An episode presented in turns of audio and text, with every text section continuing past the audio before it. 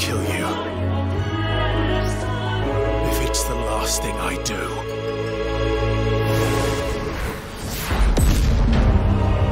Yes! Final Fantasy 16, verdammte Scheiße! Sollte euch dieses Video gefallen, würde ich mich freuen, wenn ihr mich über Patreon, Steady oder PayPal unterstützt. Schönen guten Tag und herzlich willkommen auf rpgheaven.de zu allem, was ihr über den PlayStation 5 Launch wissen solltet. Nachdem Microsoft mit der offiziellen Bekanntgabe der Series S, dem Startpreis beider Modelle als auch dem Launchdatum sozusagen den Startschuss für die aktuelle Konsolengeneration gegeben hat, ist Sony jetzt nachgezogen und wir sind auf jeden Fall viel schlauer als vorher, denn wir wissen, was wird die PlayStation 5 kosten, wann wird sie rauskommen und sogar einige der Launch-Titel. Wie erwartet wird die Preisspanne zwischen beiden PlayStation 5 Modellen bei ziemlich genau 100 Euro liegen. Das bedeutet für das in Anführungsstrichen große ausgewachsene PlayStation 5 Modell inklusive des Disklaufwerks werdet ihr 499,99 Euro bezahlen dürfen. Und für die Digital Edition, die an sich inhaltsgleich ist mit Ausnahme des Laufwerks, 399,99 ich habe mir schon gedacht, dass Sony nicht teurer als die Xbox Series X werden wird. Sie könnten es zwar in der Theorie, die haben ja ihre Fangemeinde, die wahrscheinlich auch 599 für die PS5 gelatzt hätte. Allerdings, ja, hey, das sendet auch irgendwie das falsche Signal aus. Ne? Du kriegst in der Theorie eine mindestens genauso, wenn nicht sogar kräftigere Konsole, rein von der Rechenleistung her mit der Series X und dann so viel Geld mehr für eine PlayStation 5 bezahlen müssen, nur weil man die Exklusivtitel lieber mag. Sony sind schon mal auf die Nase gefallen mit einer teuren Konsole wie der PlayStation 3 und da haben sie schon ganz richtig gemacht mit den 499. Bei der Digital Edition hatte ich eben auch erwartet, dass sie 100 Euro weniger kosten wird. Rein am Laufwerk liegt es natürlich nicht. Das macht maximal ein paar Euro Unterschied. Aber im Grunde bezahlt man da ja auch für sein Recht, dass man abtritt, dass man Gebrauchtspiele benutzen kann, dass man Spiele wieder verkaufen kann, dass man die Freiheit hat, eben Discs zu verwenden. Und für mich persönlich reichen da auch diese 100 Euro nicht aus. Wenn, dann werde ich mir das Disk-basierte Modell holen, einfach um meine Freiheiten zu behalten. Und das äh, rechnet sich auch auch irgendwann wieder, wenn ich nach und nach dann Spiele wieder verkaufe und somit wieder Geld für neue Games habe. Also diese Option möchte ich zumindest gerne mal haben. Bei der Series S ist es ja nochmal ein bisschen anders gelagert. Die hat zwar auch kein Laufwerk, ist aber auch entsprechend untermotorisiert und das wird bei der Digital Edition hier ja nicht sein. Die ist ja inhaltsgleich zur PS5. Das heißt, ihr kriegt die gleiche Art von Leistung raus und ich werde sehr gespannt zuschauen, äh, wie das Verhältnis aussehen wird, denn wenn dieses Angebot bei der letzten Konsolengeneration von beiden Herstellern gewesen gewesen wäre, dann wäre es, glaube ich, sehr, sehr stark in Richtung Disk-basiertes Modell gegangen. Aber heutzutage würde es mich nicht wundern, wenn die äh, Verkaufszahlen wesentlich näher beieinander liegen. Was die Kosten angeht, hat sich leider ein weiteres Gerücht bewahrheitet, nämlich dass die unverbindliche Preisempfehlung für neue Spiele auf PS5 und damit auch wahrscheinlich der Xbox Series X erhöhen wird, und zwar um knapp 10 Euro. Damit kostet beispielsweise Demon's Souls, wenn es rauskommt, 79,99 Euro. Das gleiche werdet ihr für Destruction All Stars bezahlen müssen und selbst solche Games wie Sackboy A Big Adventure werden mit 69,99 Euro zu Buche schlagen. An dieser Stelle können ganz schlaue Menschen natürlich korrekterweise erwähnen, wir hatten ja schon quasi seit Jahrzehnten keine richtige Erhöhung des Durchschnittspreises mehr und äh, selbst zu 16-Bit-Zeiten kann ich mich erinnern, dass ich teilweise für Third-Party-Titel wie Super Street Fighter 2 bis zu 150 D-Mark bezahlt habe, also so viel günstiger war es damals nicht. Allerdings muss man eben sagen, in vergangenen Generationen wurde der Preis quersubventioniert mit beispielsweise Online-Gaming, Passes oder Day One DLC. Diese Praktiken sind natürlich nicht mehr ganz gang und gäbe. Allerdings glaube ich, dass die Spielehersteller trotz des erhöhten Standardpreises über andere Wege versuchen, noch mehr Geld aus euch herauszupressen, beispielsweise mit Season Passes oder DLCs.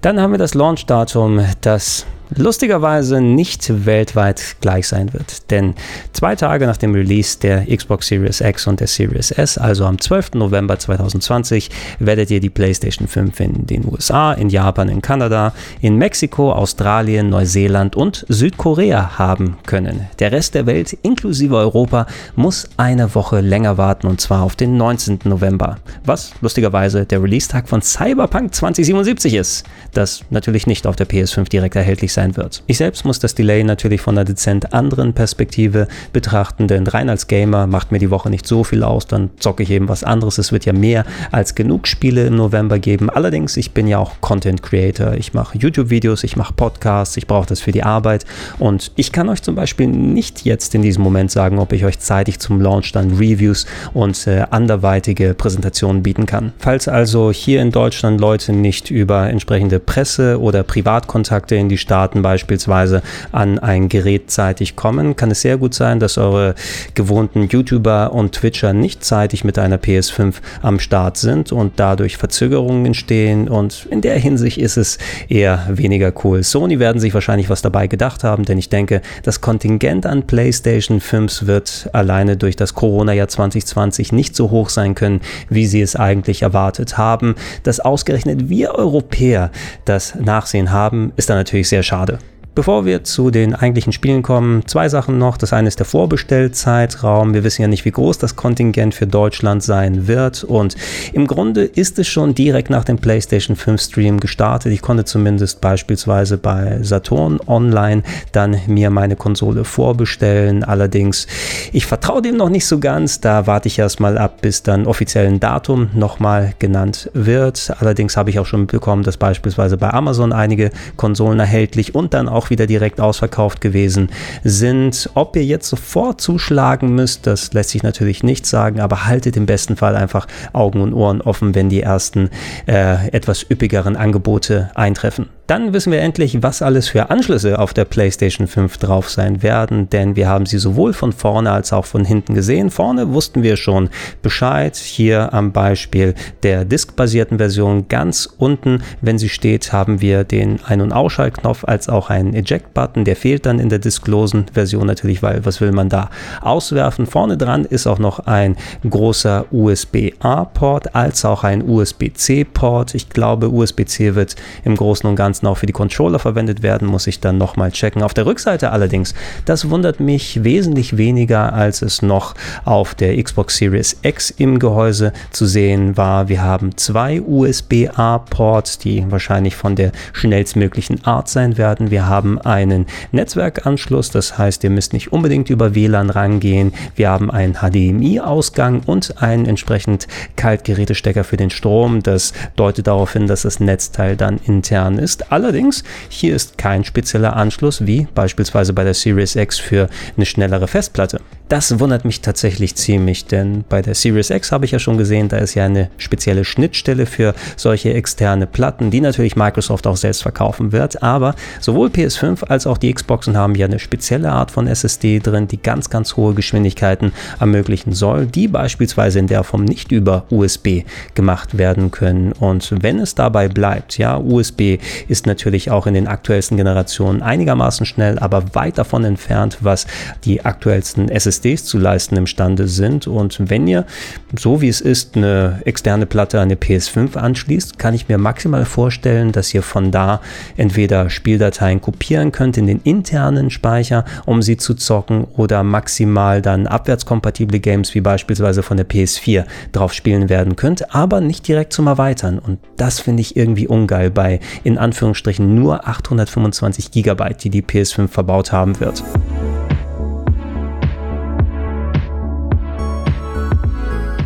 Komm, aber lass uns jetzt endlich mal über Final Fantasy 16 sprechen. Ich bin ein bisschen weniger im Quadrat gesprungen, als ich erwartet habe tatsächlich. Das mag aber auch daran liegen, dass schon ein paar Tage vorher durchgesickert ist, dass wir alle Wahrscheinlichkeit nach Final Fantasy 16 endlich offiziell angekündigt sehen. So viele Jahre nachdem Final Fantasy 15 halbwegs offiziell angekündigt wurde, dass er seinen Start noch als Final Fantasy 13 Spin-off gehabt hat. Nichtsdestotrotz ist es sehr, sehr lange her, dass wir was über ein neues, offiziell richtig mit einer Nummer ausgestattetes Final Fantasy gesehen haben. Und hm, da hat es für den ersten Eindruck nicht geholfen, dass ich es in dem Online-Stream gesehen habe, der nicht in 4K gelaufen ist und der ziemlich viele Artefakte gezeigt hat. Jetzt habe ich es allerdings ein bisschen sacken lassen, mir den Trailer in voller Qualität nochmal angeguckt. Auch ihr seht hier die 4K-Footage und ein paar Infos äh, erfahren über die Leute, die am Spiel dran sitzen und bin schon ein bisschen gnädiger gestimmt, vor allem weil es eine sehr andere Ausrichtung ist als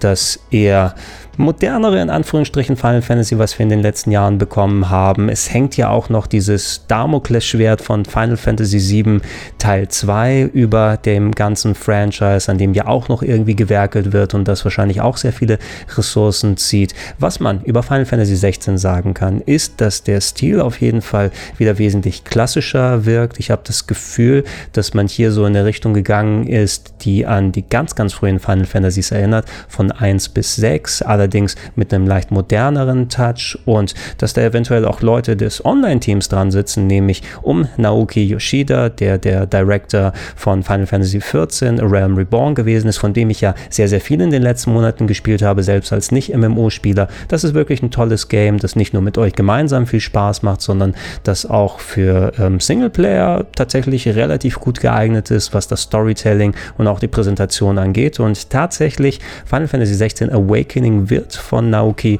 Yoshida produziert. Der Game Director ist Hiroshi Takai, der unter anderem an solchen Serien wie Romancing Saga und The Last Remnant im Spiel gearbeitet hat, was mich ein bisschen weniger fröhlich stimmt, denn das sind nicht unbedingt meine Lieblingsspiele und Serien aus dem Franchise. Aber auf Naoki Yoshida kann ich eigentlich vertrauen. Der hat eine sehr gute Sensibilität bewiesen, was er mit Final Fantasy als Marke anstellen kann.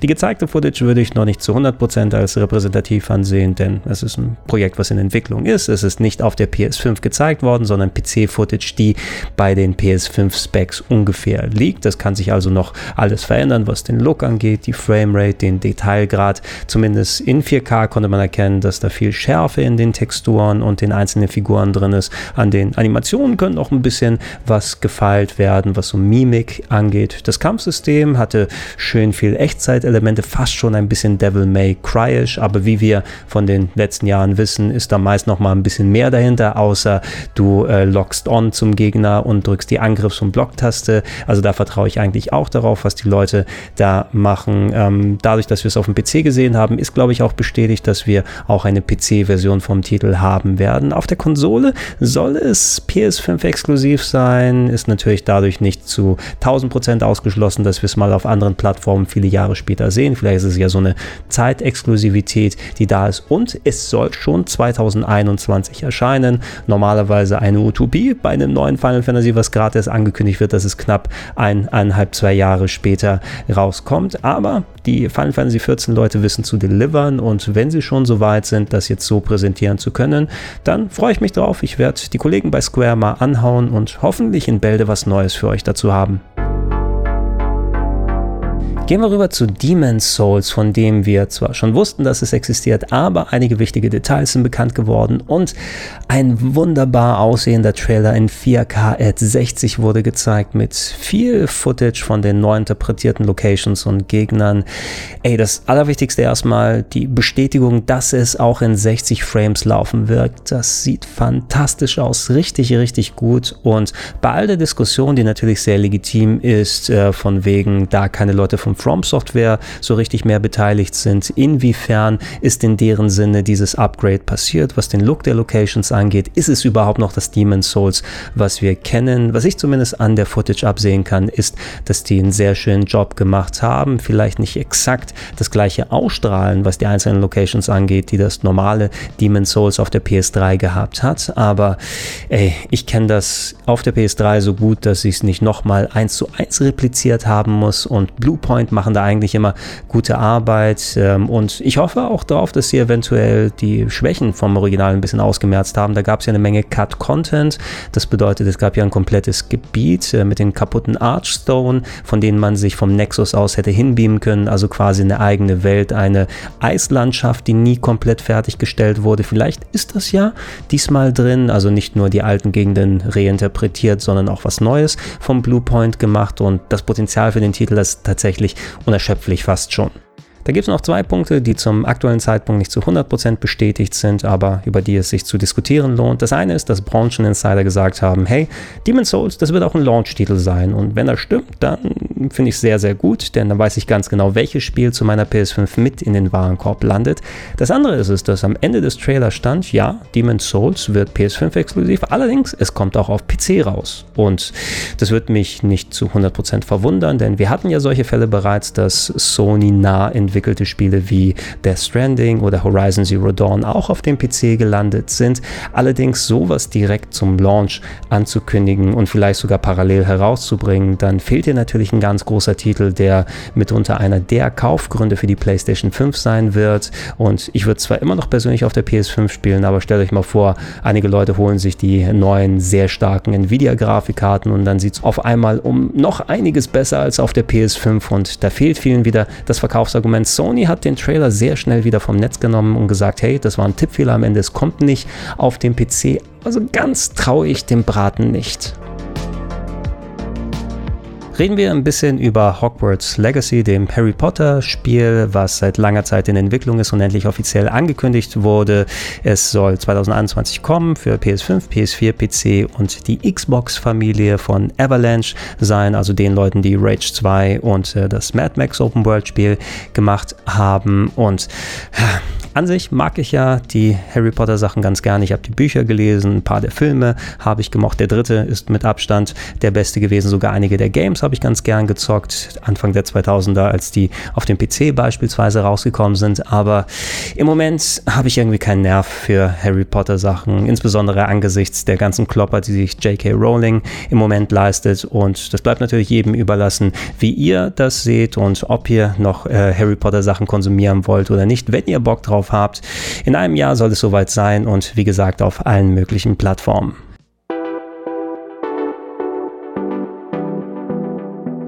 Ansonsten hatten wir ein bunt gemischtes Feld aus entweder bereits gezeigten PlayStation 5 mit Titeln, das müssen ja nicht nur exklusive gewesen sein, die mit neuen Trailern dann präzisiert wurden, darunter solche Games wie äh, Deathloop, der Ego-Shooter von Arcane Studios, die Prey gemacht haben oder die Dishonored-Spiele für Bethesda. Mein Fall wird es nicht unbedingt sein, da hätte ich lieber was von Ghostwire Tokyo gesehen, dem Spiel von Shinji Mikami, das könnte mehr meine Kragenweite sein.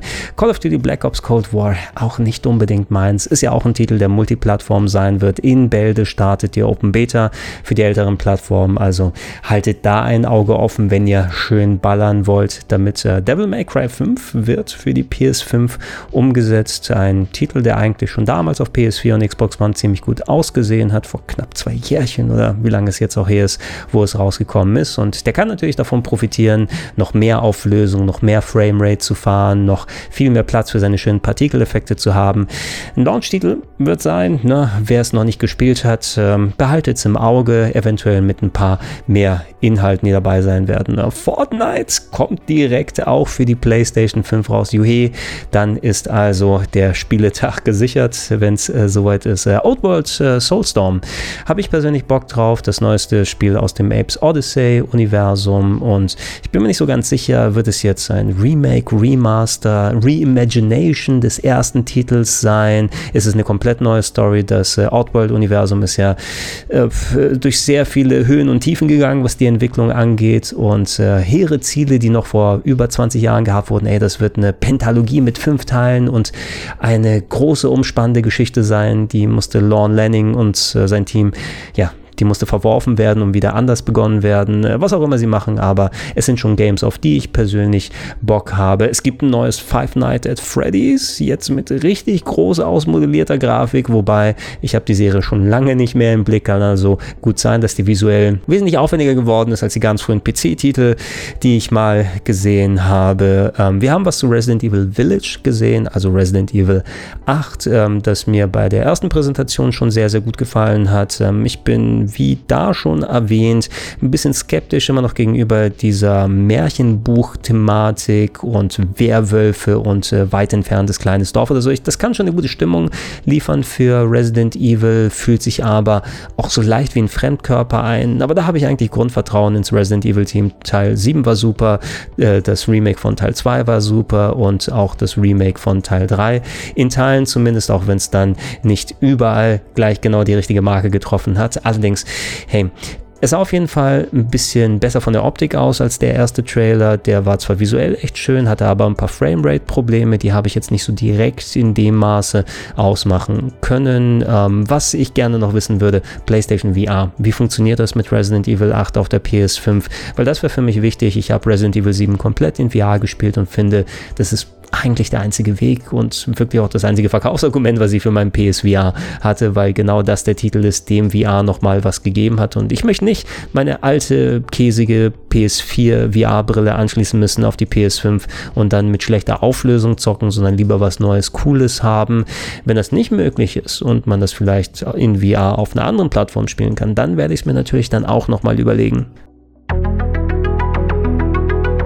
Dann gab es kurz vor Schluss noch eine nette Ankündigung für alle PlayStation Plus Abonnenten, das zwar nicht dann so wirklich mit dem Game Pass von Microsoft konkurrieren werden kann, was Umfang und Angebot angeht, aber schon mal ein guter Startschuss ist, vor allem was jetzt die Abwärtskompatibilität der PlayStation 5 angeht, nämlich jeder PlayStation Plus Abonnent wird über die sogenannte Collection verfügen, Spiele, die man sich runterladen kann und zocken kann, solange man abonniert ist, wie äh, God of War 2018, Bloodborne, Uncharted 4 ist mit dabei, Days Gone, aber auch Third-Party-Titel wie Fallout 4, Final Fantasy 15, Mortal Kombat äh, X, äh, Monster Hunter World ist mit dabei, äh, Ratchet und Clank wird man auch zocken können, Until Dawn. Also alles Titel, die auf der PS4 ganz cool gewesen sind, ähm, die sich auch ähm, wirklich lohnen, dass man sie gezockt hat, jetzt aber auf der PlayStation 5, vielleicht sogar mit höherer Auflösung und alles und alles eben in PlayStation Plus mit drin.